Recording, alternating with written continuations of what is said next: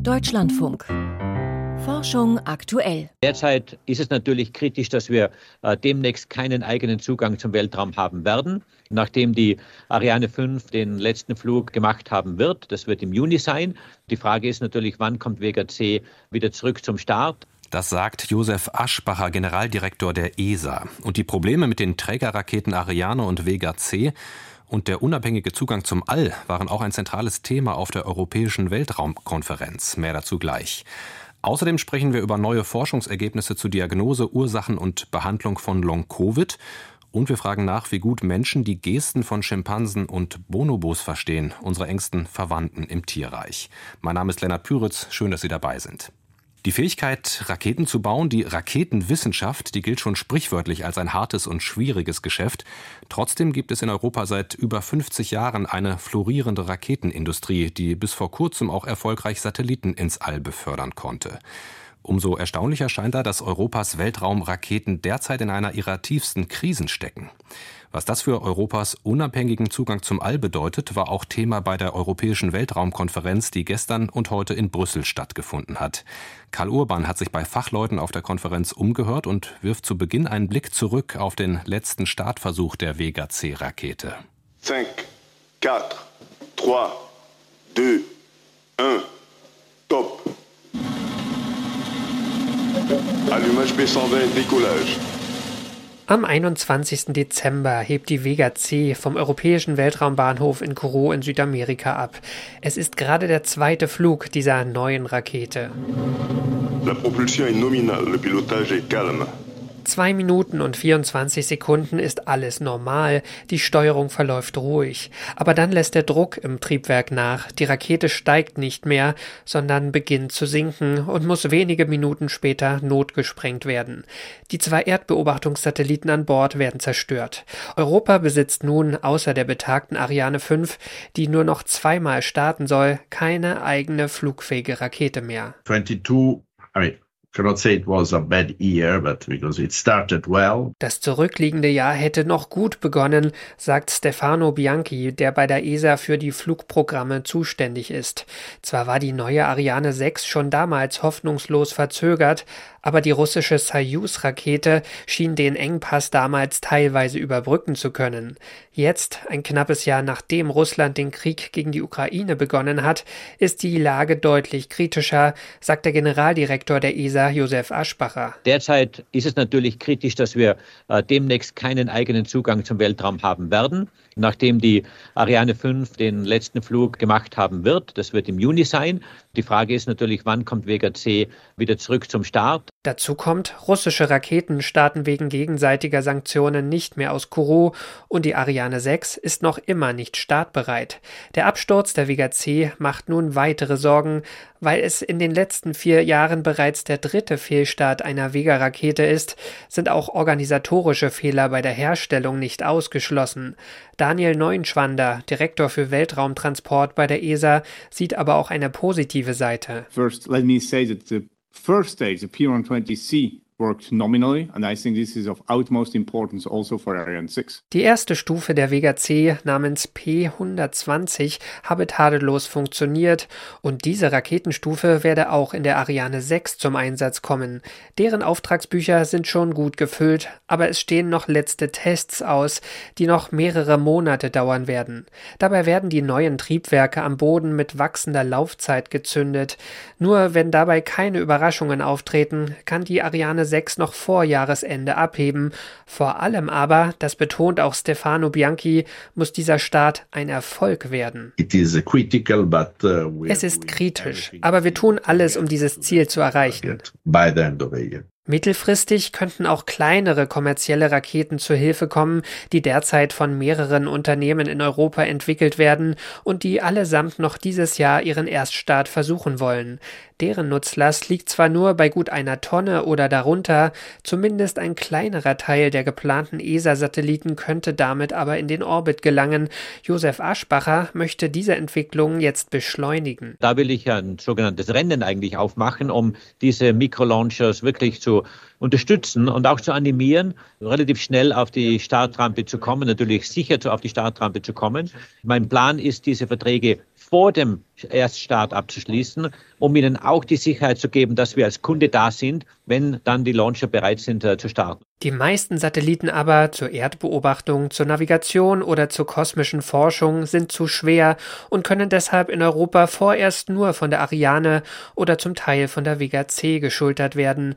Stefano Bianchi sieht deren Krise aber auch als Chance, denn schon vor über 20 Jahren war die europäische Raketenflotte nach einem Fehlstart der damals noch neuen Ariane 5 in einer misslichen Lage, aus der sich Europa am Ende befreien konnte. We recovered nach dem Fehlstart gab es 83 erfolgreiche Flüge der Ariane 5 in Folge.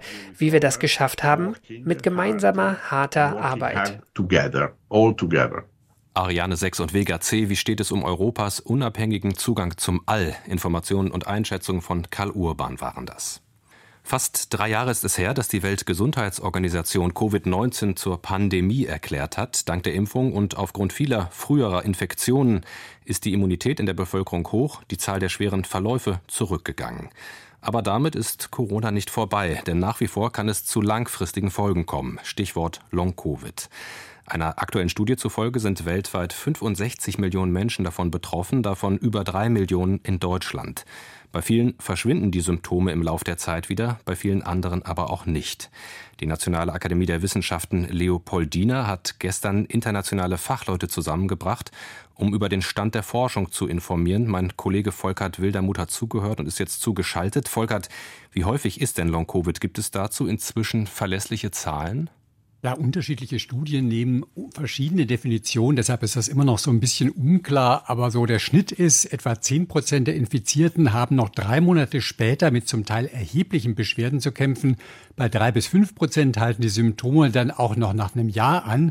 Und bei knapp einem Prozent entwickelt sich diese schwerste Erscheinungsform, ein chronisches Erschöpfungssyndrom, bei dem schon eine leichte Anstrengung, also Einkaufen, Duschen, die Betroffenen ins Bett zwingt. Also die Zahlen, die sind vielleicht nicht eindeutig, aber in jedem jedem Fall geht es hier um sehr viele, zum Teil sehr kranke Menschen. Gehen die Zahlen denn zurück? Omikron gilt ja als milder und die Impfungen schützen ja auch.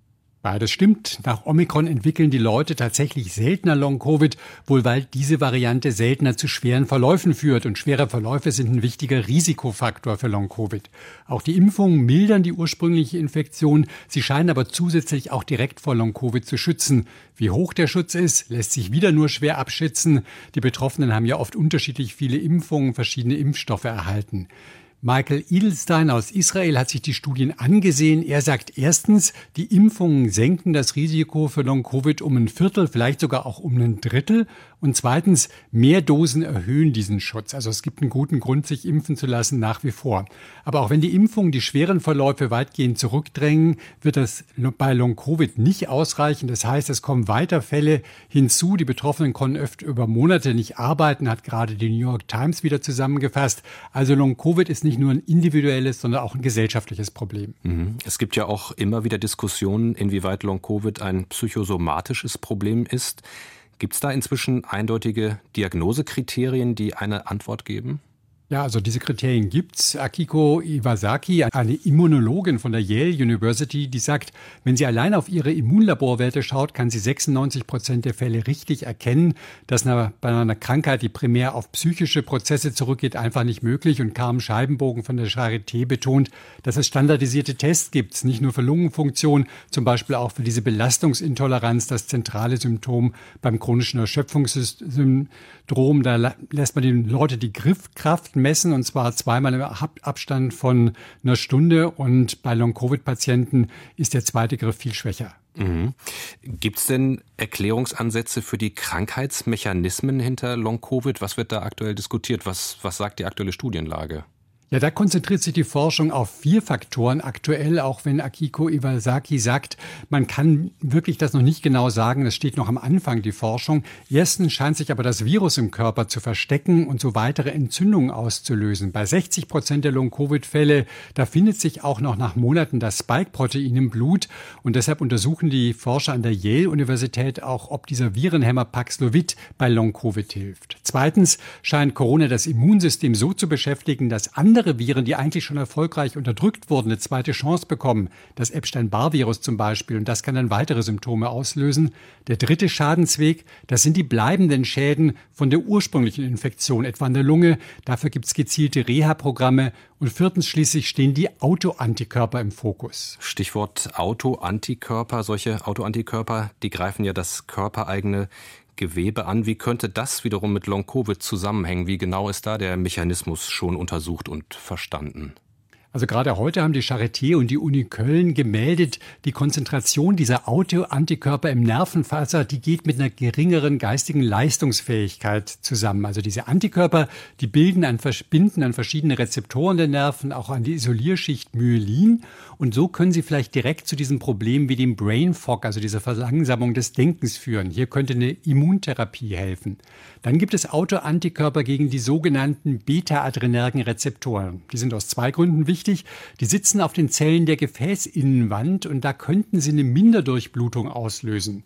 Außerdem sind sie auch an der Regulation der Muskelzellen beteiligt. Die führen dazu, dass da zu viel Natrium in diesen Zellen drin ist. Das konnte Carmen Scheibenbogen auch tatsächlich schon nachweisen. Und beides zusammen ist für sie eine mögliche Erklärung, also die Minderdurchblutung und dieser Veränderung im Muskelstoffwechsel für die Erschöpfung und die Belastungsintoleranz. Auch hier gibt es Behandlungsansätze, aber die Studien, die beginnen tatsächlich gerade erst. Für die Forschung ist das eigentlich schnell, aber für die Betroffenen ist es natürlich frustrierend. Volkert Wildermuth über neue Erkenntnisse zu Diagnose, Ursachen und Behandlungsmöglichkeiten von Long-Covid. Vielen Dank dafür. Sie strecken ihrem Gegenüber den Arm entgegen, um etwas Essbares zu verlangen, oder sie machen eine große, übertriebene Kratzgeste, um den anderen zur Fellpflege zu bewegen. Wieder andere Bewegungen sagen aus, lass uns spielen oder lass uns zusammen aufbrechen. Gesten spielen im alltäglichen Leben von Schimpansen und Bonobos eine große Rolle. Etwa 80 unterschiedliche davon nutzen die Menschenaffen, um mit ihrem Gegenüber zu kommunizieren. Wie gut wir Menschen die Gesten unserer engsten Verwandten im Tierreich verstehen, dazu haben jetzt zwei Forscherinnen eine Studie im Fachmagazin PLOS Biology vorgelegt. Mit einer der Autorinnen habe ich vor der Sendung gesprochen, Kirsty Graham vom Institut für Verhaltens- und Neurowissenschaften an der University of St. Andrews in Schottland. Meine erste Frage war, wie ähnlich sind die Gesten von Schimpansen und Bonobos unseren menschlichen Gesten? Human infants do still use comparable gestures, so kind of like reaching upwards to be picked up, Menschliche Säuglinge benutzen immer noch vergleichbare Gesten, zum Beispiel wenn sie die Arme nach oben strecken, um hochgehoben zu werden. Aber wenn wir heranwachsen, lernen wir viele zusätzliche Gesten. Wir gestikulieren, um über Dinge nachzudenken. Wir lernen auch zahlreiche Gesten, die verschiedene kulturelle Bedeutungen haben. Erwachsene Menschen verwenden also eine Menge Gesten, die über die der Menschenaffen hinausgehen. Das macht es schwierig, unsere Spezies zu vergleichen. Mhm. In, your, in Ihrer aktuellen Studie haben Sie jetzt untersucht, wie gut menschliche Beobachterinnen und Beobachter die Gesten von Schimpansen und Bonobos verstehen und richtig interpretieren. Wie sind Sie dabei vorgegangen? Wir haben ein Online-Experiment mit mehr als 5000 Teilnehmenden durchgeführt. Eine ziemlich gute Datenbasis für unsere Ergebnisse. Die Leute haben ein Video mit jeweils einer der zehn am häufigsten verwendeten Schimpansen oder Bonobo-Gesten angeschaut. Das Video wurde dabei so geschnitten, dass die Betrachter nicht gesehen haben, was davor oder danach passiert ist. Dann konnten sie aus vier Optionen, die ihrer Meinung Meinung nach richtige Bedeutung der Geste auswählen. Zum Beispiel im Video hebt ein Bonobo den Arm. Darunter gibt es folgende Auswahlmöglichkeiten. Gib mir Futter, hilf mir bei der Fellpflege, komm näher oder folge mir. Der Hälfte der Teilnehmenden wurde zusätzlich gesagt, was die Tiere vor der Geste gemacht hatten, also eine zusätzliche Kontextinformation. Im Beispiel etwa, dass die Bonobos gefressen haben. Was waren die Ergebnisse? Also wie zuverlässig haben die Teilnehmenden die Gesten von Schimpansen und Bonobos erkannt und richtig interpretiert? Die Menschen waren wirklich gut darin, die Gesten zu verstehen. Würden sie zufällig raten, würden wir etwa in einem Viertel der Fälle die richtige Antwort erwarten. Aber bei fast allen Gesten lag die Trefferquote bei 50 Prozent, bei einigen sogar bei 80 Prozent. Das war zum Beispiel bei einer bestimmten Mundgeste so, mit der die Tiere Nahrung fordern. Bei einer Schüttelgeste war die Trefferquote dagegen ziemlich schlecht. Das war die einzige einzige Geste, die die Menschen nicht zuverlässig zuordnen konnten, vielleicht weil sie so vieldeutig ist und in unterschiedlichen Situationen eingesetzt wird. Die Teilnehmenden, denen wir den Kontext der Gesten vorher erklärt hatten, schnitten zwar besser ab, aber nicht viel.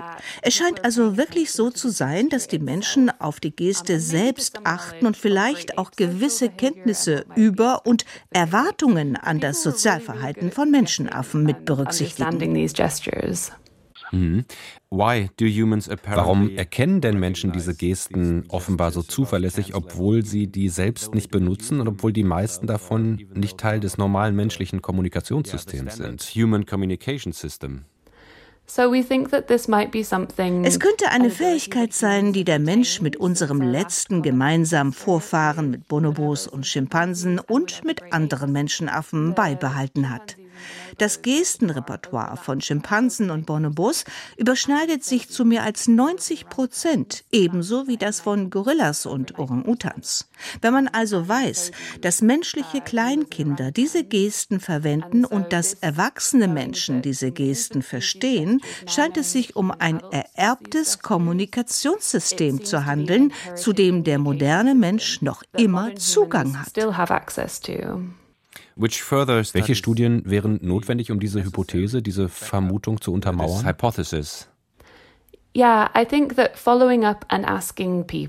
Weitere qualitative Studien wären hilfreich, um zu verstehen, wie die Menschen die Gesten interpretieren, vielleicht durch eine Art Deduktion und allgemeine Intelligenz.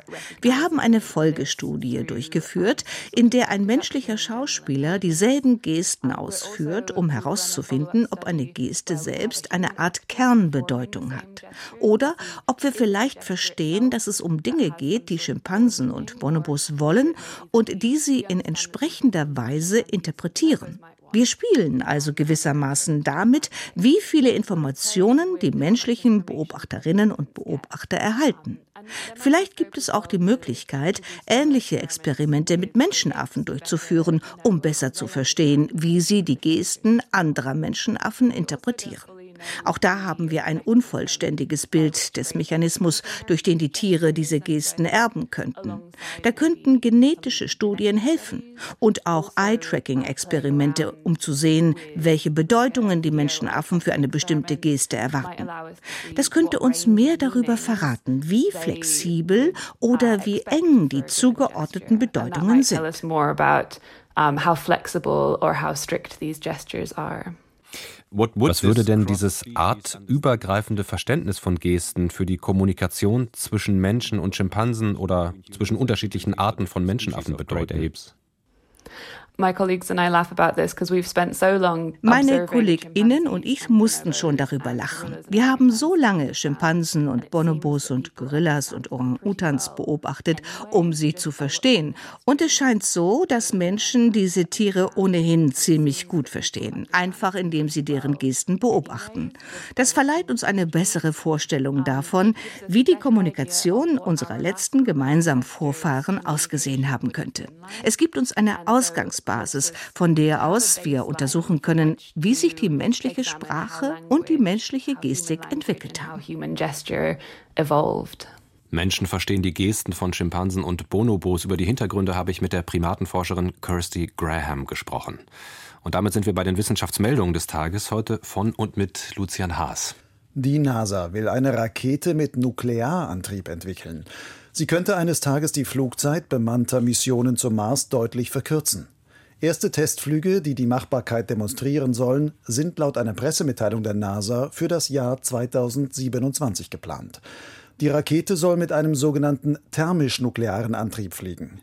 Dieser nutzt einen kleinen Reaktor, der mit Kernreaktionen extrem hohe Temperaturen erzeugt. Dabei wird ein flüssiger Treibstoff erhitzt, in Gas umgewandelt und mit hohem Druck über eine Düse ausgestoßen. Der Schub soll stärker sein als bei vergleichbaren herkömmlichen Raketen mit einem chemischen Verbrennungsantrieb. Säugetiere können sich auch untereinander mit dem Vogelgrippevirus anstecken. Zumindest ist das bei einem Ausbruch der Vogelgrippe auf einer Nerzfarm in Spanien im vergangenen Oktober passiert. Das geht aus einer Studie im Fachmagazin Eurosurveillance hervor. Der gesamte Bestand von 50.000 Tieren auf der Farm wurde getötet und die Kadaver verbrannt.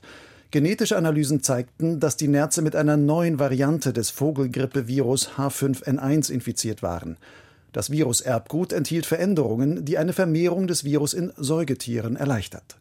Wie das Fachjournal Nature berichtet, handelt es sich um den ersten nachweislichen Fall, bei dem sich Säugetiere nicht durch direkten Kontakt mit Vögeln oder deren Exkrementen mit H5N1 angesteckt haben, Vielmehr müssen die Nerze das Virus untereinander weitergegeben haben. Direkte Gefahr für den Menschen geht von der gefundenen Virusvariante den Erkenntnissen nach nicht aus. Der Fall erfordere es aber, die biologische Sicherheit von Nerzfarmen mit Blick auf die Vogelgrippe stärker in den Fokus zu nehmen, so die Studienautoren. Ein speziell beschichtetes Glas kann Solarzellen staubfrei halten. Es handelt sich um sogenanntes Ultradünnglas, das flexibel wie eine Folie auch nachträglich auf Solarpanels aufgebracht werden kann. Forschenden des Fraunhofer Instituts für organische Elektronik, Elektronenstrahl und Plasmatechnik ist es gelungen, solches Glas zusätzlich extrem dünn mit durchsichtigen Titandioxidkristallen zu beschichten. Kristallines Titandioxid ändert unter Lichteinfluss seine Eigenschaften. Tagsüber, vom UV-Licht der Sonne bestrahlt, ist es wasseranziehend. Dann kann sich ein durchgängiger Wasserfilm darauf bilden. Nachts im Dunkeln wird es hingegen wasserabstoßend. Das Wasser zieht sich dann zu Tropfen zusammen, perlt ab und nimmt den auf dem Glas abgelagerten Staub einfach mit. Wer eine starke Meinung zu einem Thema hat, schätzt auch seinen eigenen Wissensstand darüber hoch ein. Dabei spielt es keine Rolle, ob man für oder wider die gängige Lehrmeinung in einem Forschungsgebiet argumentiert. Das ist das Ergebnis einer Studie im Fachjournal PLOS Biology. Die Forschenden befragten 2000 Erwachsene in Großbritannien zu verschiedenen Forschungsthemen im Bereich Gentechnik. Es ging dabei auch um ihre Einstellung zur Wissenschaft und darum, wie sie ihr eigenes Verständnis des jeweiligen Themas beurteilen. Je eindeutiger die Befragten eine Einstellung pro oder contra gentechnischer Organismen vertraten, desto stärker waren sie jeweils von ihrem Wissen überzeugt. Die symbolische Weltuntergangsuhr steht jetzt auf 90 Sekunden vor Mitternacht. Seit 2020 hatte sie auf 100 Sekunden vor 12 gestanden. Das US-Wissenschaftsmagazin Bulletin of the Atomic Scientists begründete das Vorstellen der Zeiger der Doomsday Clock vornehmlich mit dem Krieg in der Ukraine. Dadurch sei zum einen die Gefahr eines Einsatzes von Atomwaffen gewachsen, zum anderen habe die russische Invasion die internationale Bereitschaft zur Zusammenarbeit im Kampf gegen den Klimawandel verringert. Die Weltuntergangsuhr symbolisiert, wie nah die Menschheit der Selbstzerstörung ist. Sternzeit, 25. Januar. IRAS vom Webvorgänger zum Weltraumschrott.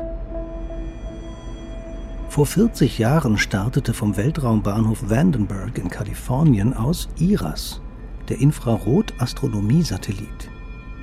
Dieses Weltraumteleskop hat rund zehn Monate lang das Universum im Bereich der Wärmestrahlung beobachtet. IRAS war ein sehr kleiner Vorläufer des James Webb-Teleskops. Der Satellit, gebaut von den USA, Großbritannien und den Niederlanden, verfügt über einen Spiegel mit knapp 60 cm Durchmesser. Flüssiges Helium kühlte Teleskop und Messinstrumente auf minus 270 Grad Celsius. Somit waren sie in der Lage, die extrem schwache Wärmestrahlung etwa von Gas- und Staubwolken im Kosmos zu erfassen. Die Infrarotstrahlung aus dem All ist auf dem Erdboden nicht zu beobachten, weil der Wasserdampf in der Atmosphäre sie absorbiert. IRAS erfasste rund 300.000 Infrarotquellen im All. Dazu gehören aktive und sehr staubreiche Galaxien in den Tiefen des Kosmos ebenso wie Kometen im Sonnensystem. Mit Hilfe von IRAS-Aufnahmen wurde der Asteroid Phaeton entdeckt, dessen Staub für die Geminiden-Sternschnuppen sorgt. Nie zuvor war ein Satellit an der Entdeckung eines solchen Objekts beteiligt. Zudem zeigte IRAS, dass etliche junge Sterne von Gas- und Staubscheiben umgeben sind. Als nach zehn Monaten das Kühlmittel Helium, wie erwartet, verdampft war, heizte sich der Satellit auf. Infrarotbeobachtungen waren dann nicht mehr möglich. IRAS kreist aber noch immer in 900 Kilometern Höhe um die Erde. Der einstige Star der Infrarotastronomie ist nun gefährlicher Weltraumschrott. Damit geht Forschung aktuell für heute zu Ende. Mein Name ist Lennart Püritz. Danke fürs Zuhören, einen schönen Abend und bis bald.